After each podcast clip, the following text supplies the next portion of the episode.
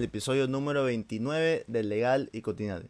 Mi nombre es Humberto Ávila y para el episodio del día de hoy tenemos el gran honor y la gran oportunidad de poder conversar con el abogado Héctor Vanegas, quien es abogado penalista, y vamos a estar haciendo y realizando un análisis penal acerca de un tema de bastante conmoción pública, como es el caso del policía Santiago Olmedo.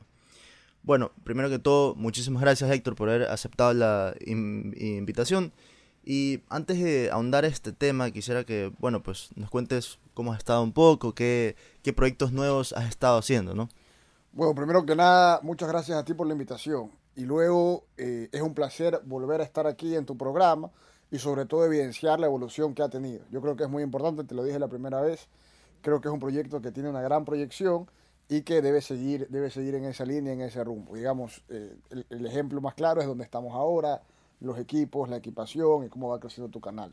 Así que te felicito por eso. Bueno, yo, yo sigo lo mismo, hermano, trabajando, eh, haciendo lo que me gusta, mucho derecho penal, mucho libre ejercicio, eh, tratando un poco de, de, cuidarme de temas de salud, porque esto es muy intenso, porque yo sigo estudiando, sigo dando clases, sigo litigando y parece que no hay, no hay, no hay, no hay para en todo esto. Así que, eh, pero feliz, feliz, feliz de, estar aquí. Perfecto, perfecto. Es decir, el, el, el, derecho penal básicamente no para, siempre está en constante... Ya a estas alturas hubiese preferido ser abogado civilista, corporativo. claro, correcto. Tener una vida más tranquila. Perfecto, perfecto. Bueno, para ahondar justamente lo que es esto del derecho penal, primero un poco sobre los, hablar sobre los antecedentes, ¿no? Eh, estos sucesos ocurren el 11 de julio del 2021 en una calle de Riobamba. El policía Santiago Olmedo eh, atrapa o eh, evidencia el robo a mano armada de tres presuntos ladrones a un adolescente. luego de eso, él pide que frenen, que paren, pero ellos no le hacen caso, por lo que el policía Santiago Olmedo termina disparándoles, ¿no? Uno fue el que muere dentro del acto y el otro muere en el hospital. Básicamente aquí, ¿creerías eh, dentro de lo que es el derecho penal, lo que se conoce como la legítima defensa, ¿entraría esta figura acá? Bueno, aquí tenemos que analizar las causas de exclusión de la antijuridicidad que contempla el Código Orgánico Integral Penal.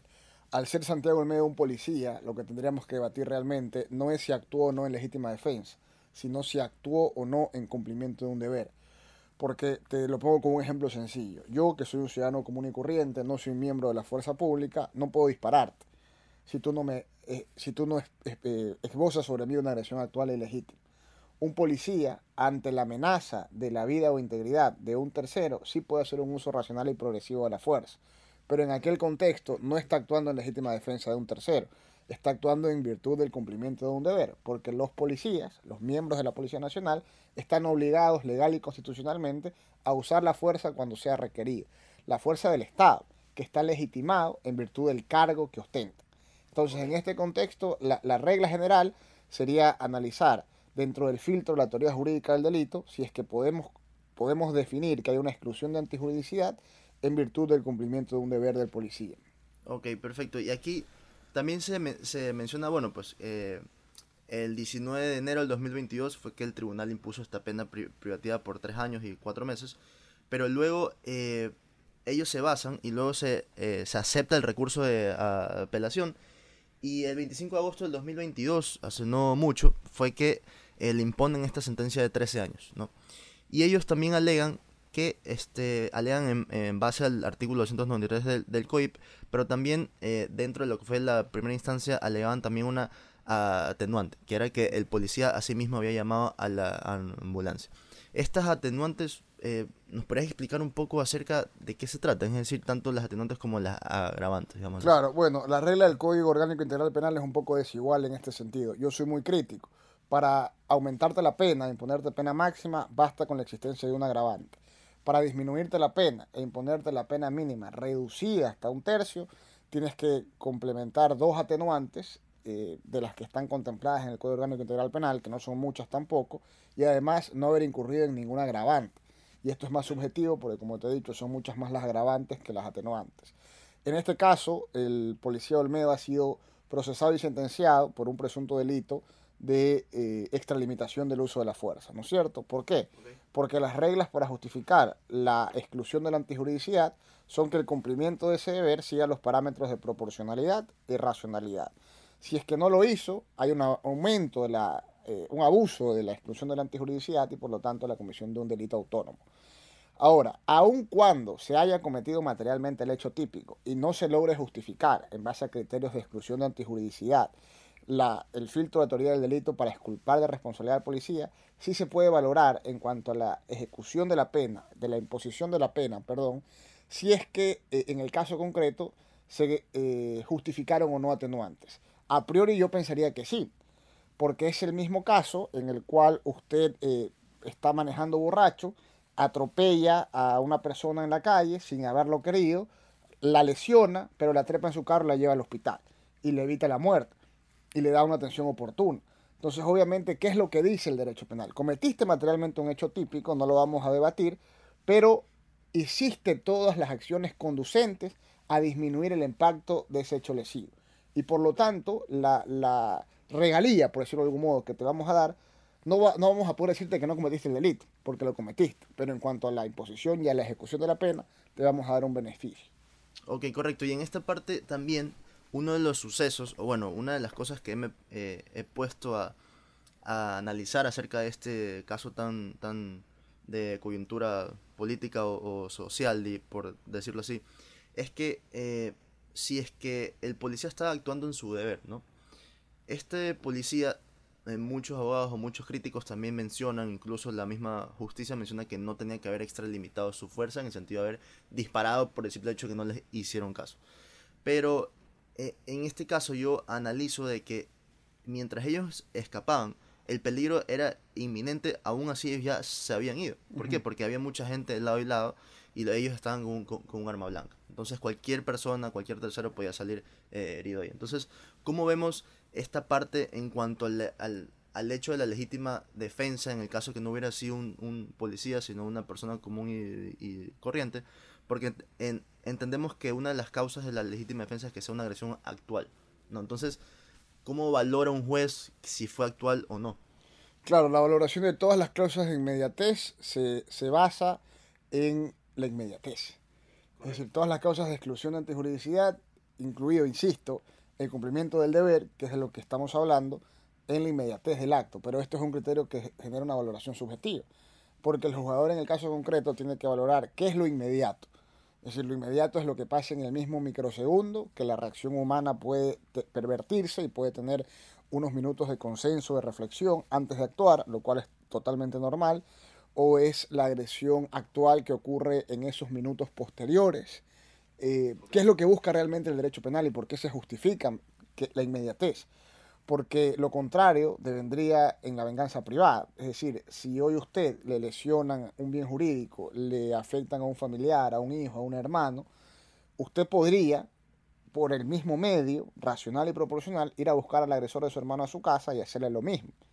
Estaríamos hablando no de legítima defensa o de un justificante de la antijuridicidad. La respuesta es no, porque en ese contexto usted podría hacer muchas cosas. ¿Qué podría hacer? Podría ir a la fiscalía y denunciar el hecho podría ir a la policía y denunciar el hecho. Podría poner esto en conocimiento del poder estatal para que mediante los mecanismos legales existentes en un Estado de Derecho se reprima la conducta delictiva. Yo sé que en el contexto nacional es un poco complejo pensarlo como, como está, está estructurado a nivel dogmático. Es verdad, también es verdad. Pero eh, yo realmente creo que aquí ya entramos más bien a un tema subjetivo, de valoración del jugador en el caso concreto. Porque yo leí la sentencia que aumenta la pena. Y básicamente lo que dicen es que hay una extralimitación porque ya no había ningún peligro real inminente. ¿Por qué? Porque el delincuente había huido y le propinó tres disparos por la espalda. Pero insisto, la valoración no es definitiva, porque tú has hecho un criterio que me parece una reflexión importante, pero es que el peligro persistía. Entonces, desde un punto de vista podríamos considerar, claro, seguía armado, más adelante podría atacar a otras personas y por lo tanto el peligro seguía siendo real inminente por lo tanto se justificaba la actuación. O es la otra óptica, que es la que utilizó finalmente eh, la sala para aumentar la pena y revocar la sentencia de primer grado, la de decir ya no había, ya no había acción actual inminente y ya no fue proporcional el medio empleado. Ya no fue proporcional.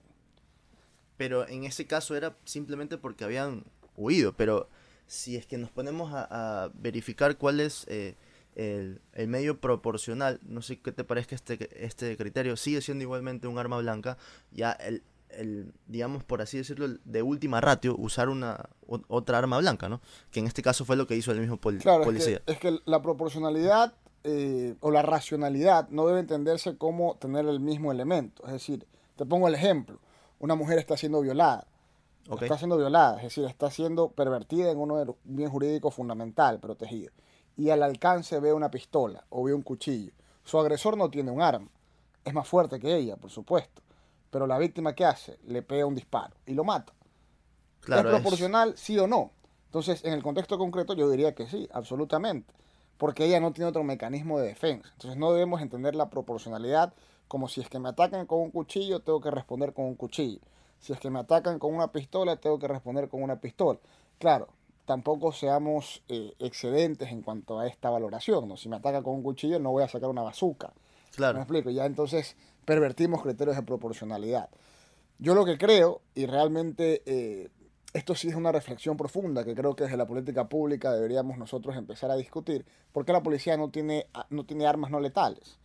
que podrían haber paliado la agresión, pudieron haber logrado una detención al ciudadano y no le hubiesen ocasionado la muerte. Como en otros países, ¿no? Las armas que te generan electricidad en el cuerpo, corriente claro, electricidad. los tasers. Los Exacto. tasers que te generan electricidad y te detienen absolutamente en tu accionar y cualquier mecanismo corporal se queda detenido, blindado absolutamente. Y eso hubiese logrado y hubiese permitido que el policía logre hacer una detención, poner unas esposas, subir una patrulla, iniciar un procedimiento flagrante, formular cargos, solicitar incluso una medida de prisión que se justificaba, si es que se justificaba en el caso concreto, y seguir un debido proceso. Y luego sí, sancionar al agresor por un robo agravado, el primer inciso del 189. Es decir, existía también esa posibilidad. ¿Es culpa absoluta del policía no haber tenido un arma no letal? No. ¿De quién es la culpa? Hay una responsabilidad estatal. Porque claro, aquí tú le dices a la policía, eh, si es que actúas, por un lado, esta es una óptica, si es que actúas, te sanciono.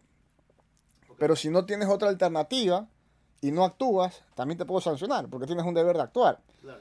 Y entonces el contexto real sobre el que deberíamos discutir no es crear más leyes o reglamentos, que para mí son absolutamente burdos y no van a solucionar absolutamente nada, sino invertir realmente eh, en capacitación, en formación, en preparación. Sé que la policía no puede ejecutar disparos que ni siquiera les dan para sus casquillos, para sus balas, para su armamento.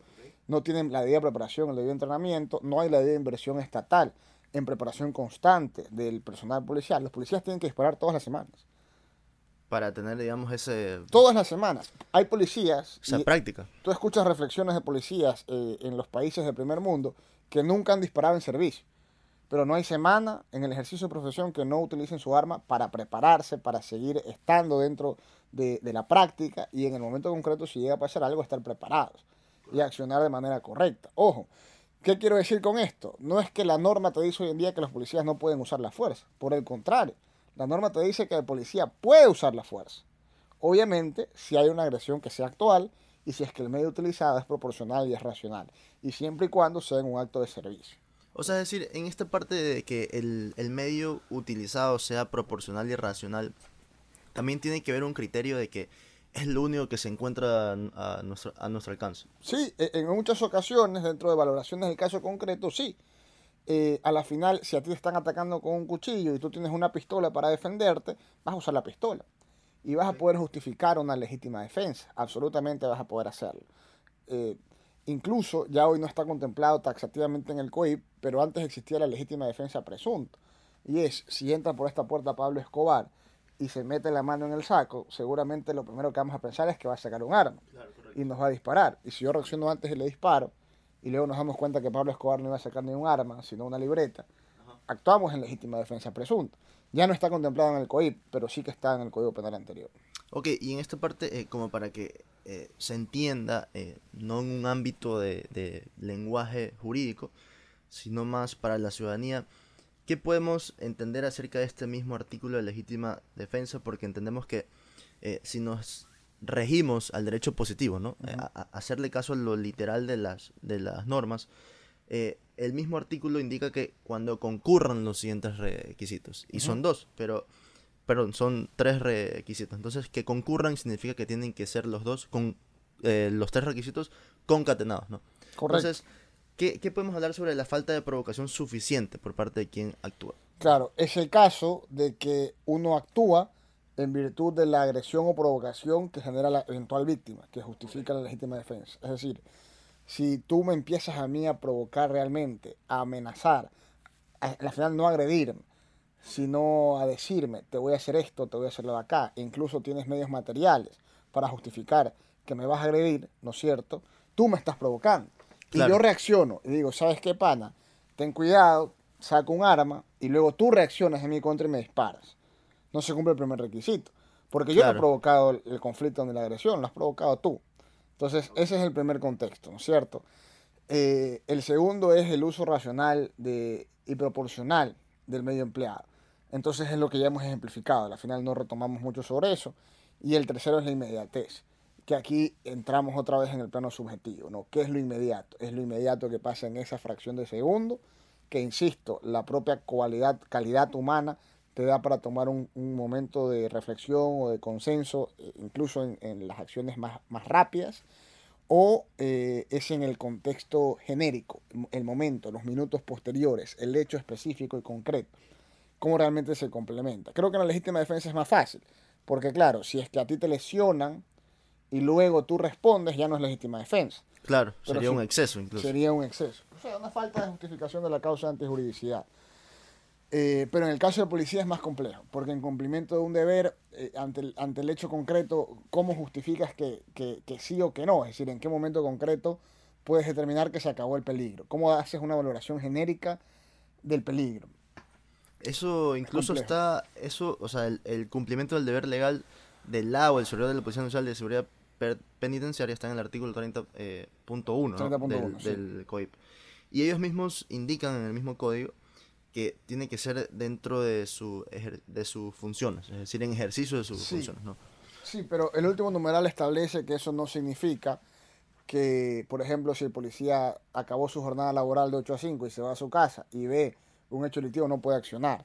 ¿Me explico? Claro, sí, no está, correcto. no está delimitada en un horario específico. Es decir, es en ejercicio de sus funciones, porque no va a ser el policía que va y le dispara, por ejemplo, al amante de su esposa, porque es policía y no está justificado a matar. Los policías como James Bond no tienen una licencia para matar. Tienen una licencia estatal legitimada para utilizar la fuerza en caso de que haya una agresión actual e ilegítima. Ok, y, y en este caso, al ser la Policía Nacional, el representante del Estado en cuanto a la fuerza, ¿no? Eh, podríamos indicar entonces que en estos criterios o en estos casos concretos, ¿no? Eh, la Policía Nacional debería en, de- debería en estos casos siempre poder utilizar la fuerza, así sea de manera letal, y que termine siendo legítimo.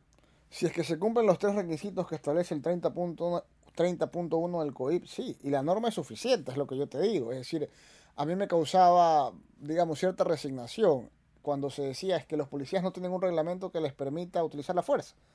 ¿Ok? Por el contrario, se los está criminalizando, y eso es absolutamente falso, porque el COIP existe antes del reglamento de uso progresivo de la fuerza. Entonces no es que están inventando el agua tibia, están diciendo lo que ya dice la norma.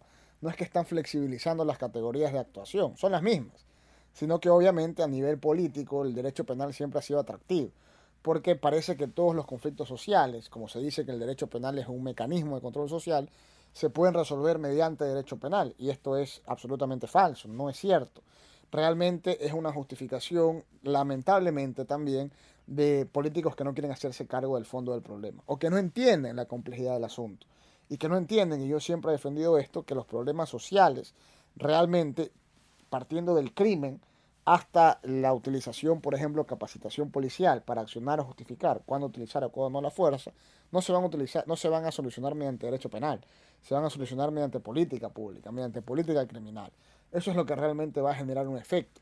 El derecho penal es de última rat, es decir, mientras menos lo uses, mejor. Y yo siempre hago esta analogía, lo hago a mis alumnos en clases, lo he dicho en varias entrevistas, y es si tú pudieses elegir entre que todos los asesinos del Ecuador estén presos o que no haya asesinos, ¿qué elegirías? Claro, en realidad que, Que no haya hayan asesinos, que haya menos derecho penal. Entonces tenemos que apuntar la política hacia eso, evitar el uso del dolor que, que significa el derecho penal y obviamente buscar una sociedad más pacífica, que obviamente esté preparada para el caso de que se ponga en peligro, se lesione bienes jurídicos, entre el derecho penal y ahora sí sea el protagonista. En caso Pero, de emergencia, por. Ah, pero no en todos los casos, no, no- cuando se perviertan o se, se pongan en peligro derechos fundamentales, pero no puede ser la panacea para justificar todos los males.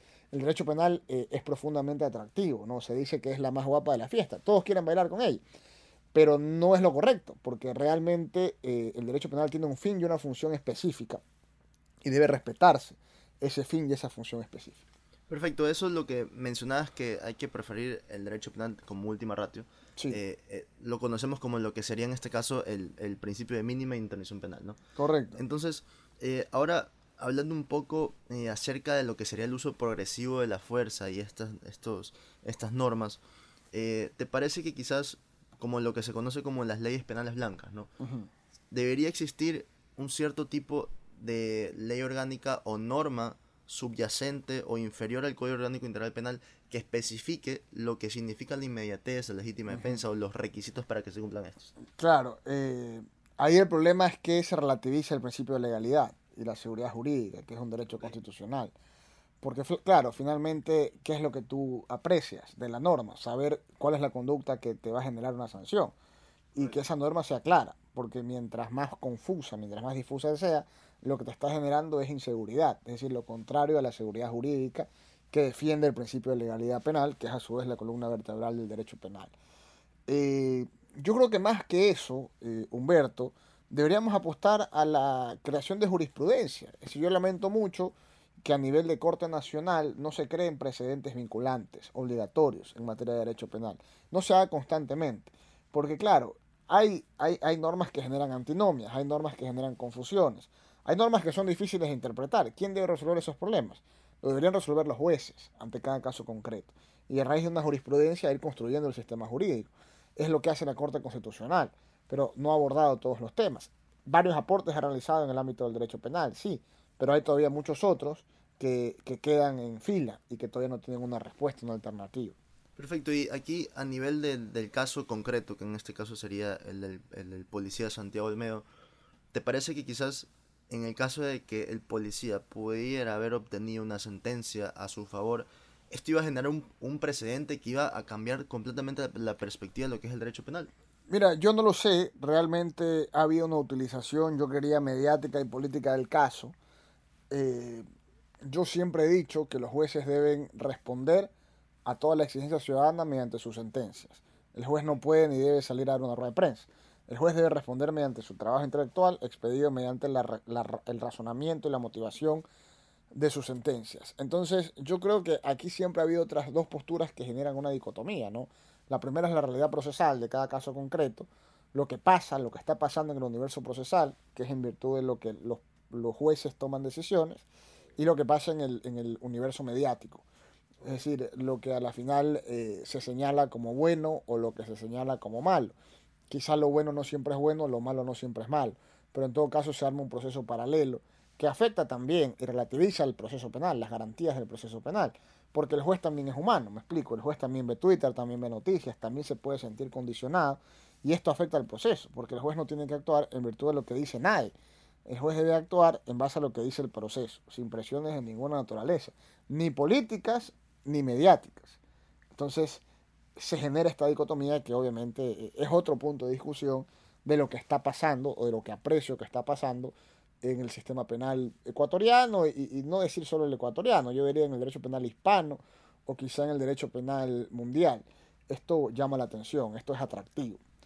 Correcto, y e- en este caso es muy importante lo que acabas de mencionar, que los jueces también son seres, seres humanos y también se van a sentir presionados por esta, eh, digamos, eh, a nivel mediático, ¿no? Y es que no se puede, digamos, que suprimir las emociones o los criterios u, opiniones en cuanto a nuestra moral, diga- por así decirlo. Eh, bajo esa línea, bajo ese precedente, ¿te parecería que quizás debería el Estado también, así como mencionabas, tener más políticas públicas? Y hago mención aquí relación con lo que eh, Gunther Jacobs eh, mencionaba en 1985 como es el derecho penal del enemigo. Es decir, tener un precedente o poder disuadir estos delitos antes de que pasen, ¿no? Claro, pero eh, la función preventiva del derecho penal ¿Qué es lo que hoy en día se sostiene? Que el derecho penal debe, no debe ser retributivo, porque eso sería asociarlo como un mecanismo de venganza, y esto no es el derecho penal. La función preventiva que busca cumplir el derecho penal, prevención general, prevención especial, realmente eh, no tiene nada que ver con el derecho penal del enemigo. Lo que tiene que ver es con un mecanismo de control social. Lo que pasa es que para mí la óptica es equivocada porque se cree que al tú saber que la norma te va a sancionar, te vas a abstener de cometer delitos. Y eso no es necesariamente cierto porque aún tú conociendo lo que dice la norma, cometes delitos. Entonces no es el foco del crimen la intimidación que te genera la norma. Creo que sería el primer punto de debate interesante sobre el que se, podría sobre el que se podría trabajar. Y el segundo, que el derecho penal tiene primos hermanos, ¿no? Tiene la criminología, que estudia el génesis del crimen, y tiene la política criminal. ¿Qué hacemos para paliar esta ola delictiva o esta ola de criminalidad? La respuesta no está precisamente en el derecho penal, porque el derecho penal únicamente llega tarde como se ha dicho muchas veces en la doctrina. El derecho penal llega tarde, porque el derecho penal llega a sancionar o a reprimir lo que ya pasó. El derecho penal no salva al muerto, sino que sanciona al asesino. Pero insisto, y te vuelvo a hacer la analogía, yo preferiría que no haya muertos, me explico, que no haya asesinatos. Entonces, ¿a dónde debemos apuntar? A la política criminal. Está ahí, digamos, no, no se ha explotado. Yo he dicho y he defendido que dentro de la política pública un avance importante sería hacer una Secretaría General de Política Criminal, hacer un Ministerio de Política Criminal, es decir, tener una cartera de Estado que se dedique únicamente a saber cuáles van a ser las estrategias de política pública que nos van a ayudar a paliar el fenómeno del crimen. Y en esta parte, eh, ¿cómo podemos, digamos que, eh, eh, o, cómo desmentirías el criterio que muchas personas obtienen o se ha escuchado bastante a nivel mediático sobre de que se necesitan más normas, más sanciones, más leyes punitivas del Estado? para que se trate de disuadir la criminalidad, que, la estamos viviendo hoy en día. Claro, este es el fenómeno expansivo del derecho penal. Tenemos 30 años debatiendo lo mismo. Y aquí te hago otra analogía. Al final, como yo soy profesor, se me hace más fácil explicarlo con, ejemplos, ¿no? Lo que yo digo es, eh, en el año 2014, antes del año 2014 no existía femicidio. Eh, después del 2014, en la expedición del COIP, se tipificó el femicidio. Si ves la estadística de mujeres muertas en virtud de, su condición de género o de violencia antes del 2014, es inferior a la de la actualidad. ¿Eso qué quiere decir? Que la norma no sirvió para nada. Que incluso la ola de criminalidad por ese delito concreto se ha disparado.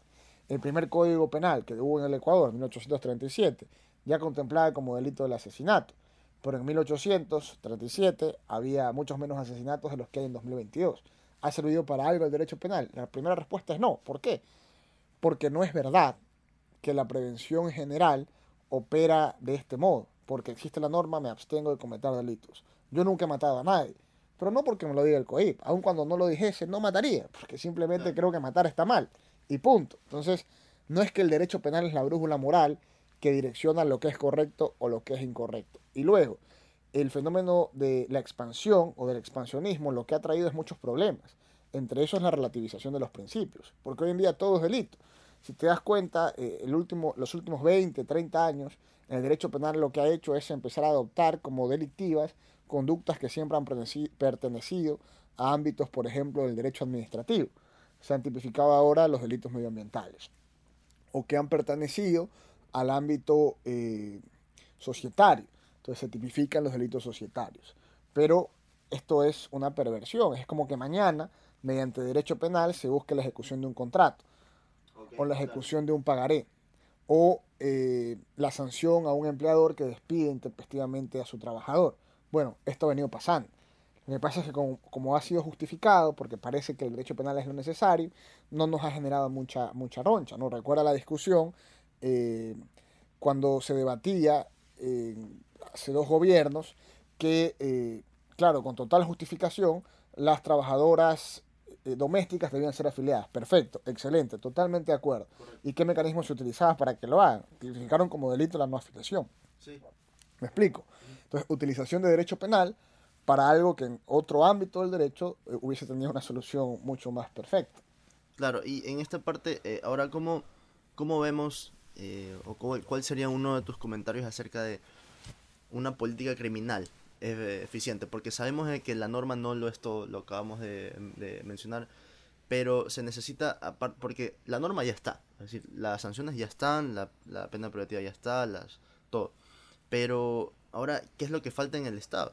Bueno, primera inversión, Y, y segundo, entender que el fenómeno del crimen no se, desde mi punto de vista, porque hay dos ópticas, no se resuelve mediante punitivismo ni mediante política de tolerancia cero. Al momento en que tú atacas el problema de fondo, ¿cuál es el problema de fondo? La exclusión, la desigualdad y la pobreza, obviamente los índices de criminalidad se van a reducir. Y esto es algo que empíricamente se puede contrastar. Tú vas a una cárcel, lo que hay en las cárceles son los marginados, los pobres, los que nunca tuvieron oportunidad de educarse, de tener otra alternativa. Estuvieron de algún modo predestinados a ser lo que fueron. Y luego si tú te preguntas el por qué este síntoma común, bueno, ¿qué tienen en común todos los reos de la penitenciaría? Que nunca tuvieron provisión de servicios estatales básicos. ¿A dónde debo apostar? Primero, una provisión eficiente de esos servicios básicos. A un chico que tú lo metes a una escuela y que lo metes a un, a un mecanismo de recreación, a hacer deporte, lo estás salvando de pervertirse y de ser eventualmente un criminal. Entonces, esto deberíamos multiplicarlo. Esa para mí sería la primera estrategia. Y obviamente eh, dentro del ámbito netamente de, de, seguridad, tienes que invertir realmente en dotar a los policías de la suficiente capacidad y el suficiente material para que estén en la calle, resguardando el orden público y la seguridad. Es decir, de nada te sirve que los policías estén en los aeropuertos. De nada te sirve que los policías estén encerrados en las comisarías. Los policías tienen que estar en la calle. ¿Me explico? Manteniendo y precautelando el orden público. Y ahora, pasando lo que en este caso sería eh, la ley del uso progresivo de la fuerza que se está debatiendo en la Asamblea, ¿no? Uh -huh. Que incluso fue aprobada ahora el 7 de junio del 2022 y que pasó a manos del de, de Ejecutivo como última ratio. Eh, digamos, ¿cómo vemos esta ley que regula el uso progresivo de la fuerza? ¿Ya estaba esto planteado? Hace, Sí, hace, desde hace mi años, punto ¿no? de vista, desde mi punto de vista, este es un error, es decir, lamentablemente es un error, pero que es beneficioso para los políticos, porque a los políticos les resulta más rentable decir, expío una ley y tengo la solución. Si no me apruebas la ley que estoy proponiendo, entonces eres responsable de que el problema persista. Pero son problemas que no se van a resolver mediante leyes, se van a resolver mediante el ejercicio de política. El Ejecutivo tiene una responsabilidad directa, porque no nos ha establecido cómo voy a establecer, qué política voy a establecer para paliar este fenómeno, qué voy a hacer. Voy a expedir una ley, pero una ley que le legitima al policía hacer lo que ya puede hacer, es decir, gatopardismo, puro y duro. Cambiar todo para que todo quede absolutamente igual. Y eso es lo que debemos criticar. Realmente yo creo que hace falta este debate a nivel académico, porque ya sabemos que a nivel político todo se pervierte, pero a nivel académico tenemos que defender una postura y tenemos que ser profundamente serios en que no podemos dejarnos guiar por el condicionante político o por el populismo. Eh, tenemos que ser técnicos, tenemos que ser científicos, tenemos que, ante la evidencia empírica, dar una respuesta que palee la propia evidencia empírica. Y si la evidencia empírica, ¿qué es lo que te dice? Porque no tenemos datos. ¿Qué es lo que te dice? Te dice A, entonces tienes que responder con A. Pero no lo sabes, porque no Claro. haces el debido estudio al respecto. Eh, incluso a mí me parece, en cuanto a mi criterio, así como lo acabas de, de mencionar, que ya pueden hacer lo que incluso la misma ley del uso progresivo de Sí, la sí, fuerza yo estoy de acuerdo contigo. Ya, ya lo Sí. tienen, ya está contemplado. Ellos mencionan, de, eh, ellos pueden hacer uso de la, de la fuerza física, armas no letales o armas letales de manera excepcional y diferenciada. Pero ahora, ¿qué significa de manera excepcional y diferenciada para No, ellos? excepcionales en el caso concreto, diferenciada es, desde mi punto de vista, en base a los criterios de exclusión de antijuridicidad que contempla el COIP, que son los que vimos, inmediatez, uso del deber y puesta en peligro de un bien jurídico protegido por el derecho penal. Perfecto, entonces ya, digamos, está clarísimo que ya lo podían hacer y lo pueden seguir haciendo. Yo creo que sí, es decir, la policía no se inventó hace un año, me explico. Claro. Desde que existe la República existe la policía. Y, y esto ha pasado siempre. Lo que pasa es que no hay capacitación, lo que pasa es que no hay preparación. Y los policías, muchos de ellos están asustados. Yo he conversado con policías. Tengo clientes policías que me dicen, abogado, lo que pasa es que, a ver, yo entre hacer lo que debo hacer, que es paliar a un delincuente, lamentablemente, o no hacerlo, a veces prefiero no hacerlo. Porque si lo hago, mira el problema que voy a tener. Y luego te pongo otro ejemplo, ¿no? Esto que pasó en Ibarra hace un par de años, que fue algo, parecía un capítulo de Black Mirror, una perversión total de esta chica que el novio venezolano amenazaba con un cuchillo Y la terminó matando. y estaba transmitido en vivo en un Facebook Live. Es decir, toda la ciudadanía estaba expectante de ver si la mataban o no. Y lo más grave, la policía estaba al frente Claro, la- lo tenían Cercado. rodeado, supuestamente. y lo matan al frente de la policía. ¿Me explico? Entonces eso no puede ser una justificación para no utilizar la fuerza. Hay que utilizar la fuerza cuando se debe utilizar la fuerza. Eso es un ejemplo perfecto de cómo se debería utilizar la fuerza. Y te digo que parece un capítulo de Black Mirror porque estaba grabado. eso es lo que estábamos viendo. Es como que no estábamos viendo una serie de Netflix, no es como que estábamos viendo un documental de los narcotraficantes, no, estábamos viendo en, un momento, en, tiempo real, a una chica que la estaban matando a vista y paciencia de la policía y de toda la ciudadanía. Y nadie hizo nada. Correcto, correcto. En esta parte, a ver, eh, eh, también quería mencionar cómo, eh, en cuanto a las cárceles, ¿no? las cárceles, creerías también que un, un criterio correcto sería separar a estos, a todos los delincuentes en base a su a su nivel de agresión. Sí, de peligrosidad, por supuesto que sí. Creo que te lo dije en la entrevista pasada. Sí. esa sería una primera respuesta, ¿no? La primera respuesta, no puede un, un deudor de alimentos estar en el mismo pabellón que un asesino serial. O los delincuentes de Bagatela, sí. O un delincuente de Bagatela, el chico que se robó un celular y que lamentablemente fue criminalizado. Digo lamentablemente porque esto se podría paliar mediante mecanismos alternativos de solución de conflictos que también los contempla el Código Orgánico Integral Penal. Eh, al lado de un pabellón de asesinos, de violadores, narcotraficantes. Va a aprender a matar, a, robar, a perfeccionar eh, su arte del robo, a asesinar, a, traficar. Exactamente. Va a perfeccionar. Las penitenciarías entonces no son centros de reclusión, son centros de aprendizaje de conductas delictivas, porque sales mucho más perito en la comisión de estos delitos. Y es un círculo vicioso. El fenómeno se perpetúa y realmente no hacemos nada. Si nos quedamos como, bueno, ya veremos.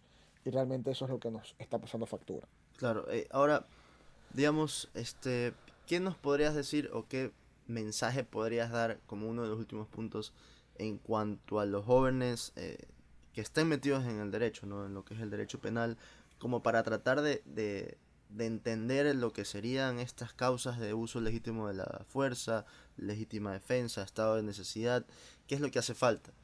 Bueno, yo creería que deberíamos estudiar mucho, es decir, eh, el derecho penal es un universo inmenso, si tú te quedas con lo que aprendes en la universidad, pues aprenderás el 1% de todo lo que hay allá afuera, es decir, de todo ese bagaje de conocimiento. Eh, el autoaprendizaje es muy importante. Los libros hoy en día están socializados en Internet. Es mucho más fácil que nunca tener acceso a grandes manuales. La mayoría de los grandes manuales de derecho penal, alemanes o españoles, alemanes están traducidos, españoles es el mismo lenguaje, no tenemos dificultad. Están en Internet. Así que si les interesa el tema del derecho penal, no como una respuesta a una panacea a todos los problemas sociales, sino como que como un mecanismo dogmático de sistematización del delito, que es lo que finalmente es la teoría jurídica del delito, pues que estudien mucho, que lean mucho. Yo les recomiendo, eh, muchas veces tenemos miedo a, ver estos manuales inmensos y parece que van a ser incomprensibles, pero en realidad hay, hay manuales que son muy didácticos, ¿no? Tienes por ejemplo a Muñoz Conde, tienes por ejemplo a Mir Push, que son por los que yo empezaría si tuviese que recomendar a alguien que empiece a estudiar derecho penal, por, por qué camino seguir, ¿no? qué paso firme dar. Y luego, pues obviamente seguir ampliando el abanico, ¿no? leer a Roxin, leer a Jacobs, leer a Michael Pavlik, leer a Luis Greco, eh, leer a Cayambos, leer a Luzón Peña, es decir, ya esto, a Silva Sánchez, esto, amplificar el, el, la rama de conocimiento al absoluto. Perfecto, ahora como una de las últimas preguntas ya, o bueno, la, la, última pregunta que quería hacer era, ¿te parece que este caso del policía Santiago Almedo va a tener un precedente, pero eh, digamos que en el sentido de que esto se va a ir hasta las últimas instancias, que sería la Corte Constitucional? Yo que soy muy mal pensado, mira que te lo digo así, creo que esto es una estrategia política para justificar la ley del uso progresivo. Entonces, tengo que para eso generar un problema. ¿Cuál va a ser el problema? Enigmático, el caso Santiago Olmedo. Y a raíz de esto, generar un precedente, que no, no va a ser mediante el nivel judicial, porque entonces la bandera del éxito, por así decirlo, la van a llevar los jueces, y esto políticamente a los políticos no les conviene, la va a tener el Ejecutivo, que va a decir, nosotros cambiamos y establecimos los precedentes para que la policía actúe, y va a ser su bandera. Insisto, lamentablemente eso termina siendo la política, y no es correcto, porque finalmente eh, hay que resolver esto en beneficio de la comunidad y no de una prerrogativa o de una satisfacción personal de un político en particular. Correcto, que, creo que incluso la en, en, este sentido llevo tu mismo criterio, que es algo extremadamente un, un, interés político nada más para llevarse lo que sería este, este éxito. Pero creo que incluso debería ser al revés, a nivel de beneficio para la sociedad, debería ser que coja un precedente por el mismo hecho de que los jueces tengan un criterio acerca de esto, porque con eso creías que ya los policías tendrían un poco más de un incentivo. sí, sería interesante que el caso eventualmente pase a la Corte Constitucional para que estudien los presupuestos de los de, los, de las justificaciones de, de la exclusión antijudicial, legítima defensa, estado de necesidad, eh, cumplimiento de un deber. Por supuesto que sería interesante. El derecho se construye ante cada caso concreto, es inevitable. Claro, correcto. Bueno, eh, creo que hemos abarcado lo suficiente en cuanto a explicar la legítima defensa, el estado de necesidad y el uso progresivo de la fuerza. Eh, y bueno, eh, nuevamente muchas gracias Héctor por haber participado de, esta, de este episodio número 29 legal y cotidiano. Y bueno, pues estén pendientes que este episodio estará publicado tanto en YouTube, en Apple Podcast y en Spotify. Bueno, pues y no se olviden de seguirnos en Instagram y en TikTok como legal y Hasta luego.